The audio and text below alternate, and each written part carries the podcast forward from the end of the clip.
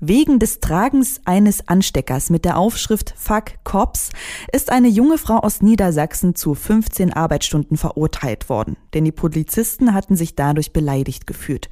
Die Verurteilte wiederum hat durch das Urteil ihr Recht auf freie Meinungsäußerung eingeschränkt gesehen und ist vor das Bundesverfassungsgericht gezogen. Und tatsächlich, dies hat zugunsten der Meinungsfreiheit entschieden. In unserer wöchentlichen Serie Ist das gerecht? reden wir mit dem Rechtsanwalt Achim Dörfer über die Konsequenzen des Urteils.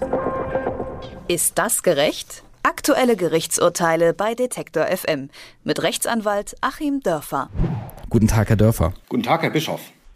Die Klage. Bereits in den 1990er Jahren hat das Bundesverfassungsgericht ein Urteil im Rahmen der Äußerung Soldaten sind Mörder gefällt und sich dafür die Meinungsfreiheit ausgesprochen.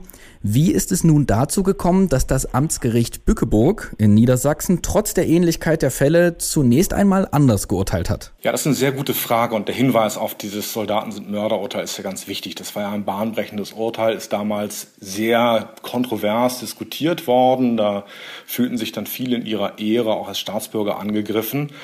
Und in der Tat wundert man sich, dass doch diese Lanze, die das Bundesverfassungsgericht hier für die Freiheit bereits damals gebrochen hat und hier auch ganz wenig überraschend wieder gebrochen hat, das Urteil ist für mich überhaupt nicht überraschend, ähm, dass man das Knacken dieser gebrochenen Lanze bis zu den Amtsgerichten eben noch nicht gehört hat da herrscht dann doch noch ein etwas anderer Geist und äh, das Bundesverfassungsgericht wird dann ja fast sehr deutlich, als es in nur so einem Halbsatz dann sagt, also da das Oberlandesgericht das hier auch völlig verkannt hat, heben wir das gleich mit auf.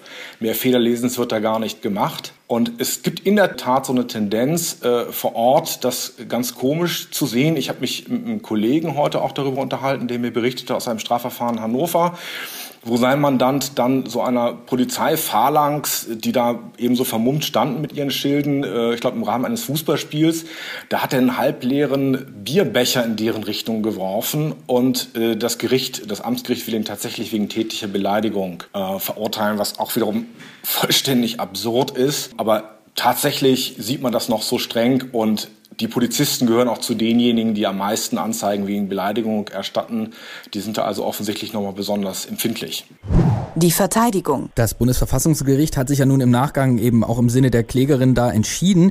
Welche Einschränkungen für die Meinungsfreiheit sind denn nach dem deutschen Gesetz überhaupt zulässig? Also das Bundesverfassungsgericht arbeitet erstmal sehr deutlich heraus, dass Meinungsfreiheit erstmal alles ist. Das müssen keine sinnvollen Äußerungen sein. Das kann äh, absolut blödsinnig sein. Es ist alles erstmal durch Artikel 5 geschützt und dann müssen sich die Einschränkungen eben rechtfertigen.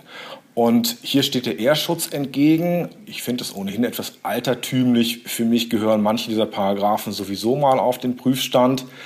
Und das Bundesverfassungsgericht sagt, es muss eben wirklich auch jemand da individuell betroffen sein. Es gibt sozusagen einen Verlauf, das schildert das äh, Bundesverfassungsgericht auch sehr gut, von einem direkten Angriff auf die Ehre einer Einzelperson, wenn ich mich also vor jemanden stelle und den beschimpfe bis hin am anderen Ende des Spektrums einer sehr allgemeinen Äußerung über eine sehr weit gefasste Gruppe.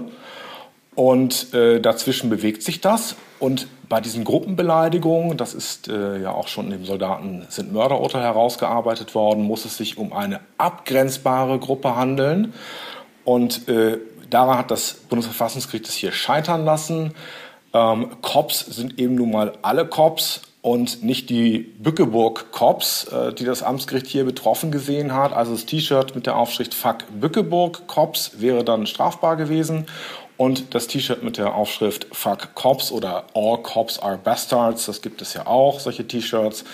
Das muss straflos bleiben, weil es hier nicht um eine konturierte Zahl von Einzelpersonen geht. Welchen Sinn hat eigentlich so eine gesonderte Stellung von Beamten wie eben auch von Polizeibeamten durch, dieses, äh, durch diesen Tatbestand der Beamtenbeleidigung? Ja, den gibt es so in den Hinterköpfen. Ich glaube, der ist bei den Polizeibeamten auch noch so im Hinterkopf und deswegen ähm, sprechen Sie es zu Recht an, springt man so ein bisschen darauf und springen vielleicht auch die Amtsgerichte darauf, nun Polizisten besonders zu schützen. Äh, aber im streng juristischen Sinne gibt es diesen Tatbestand gar nicht, sondern äh, es gilt der normale Ehrschutz für Polizisten wie für alle andere auch. Und da würde ich dann schon sagen, also ähm, wem es zu heiß ist in der äh, Küche, der soll eben nicht zum Kochen gehen. Äh, das gehört dann ein bisschen zu dem Beruf dazu, dass da auch mal Worte hin und her fliegen oder eben auch mal halb volle Plastikbecher hin und her fliegen.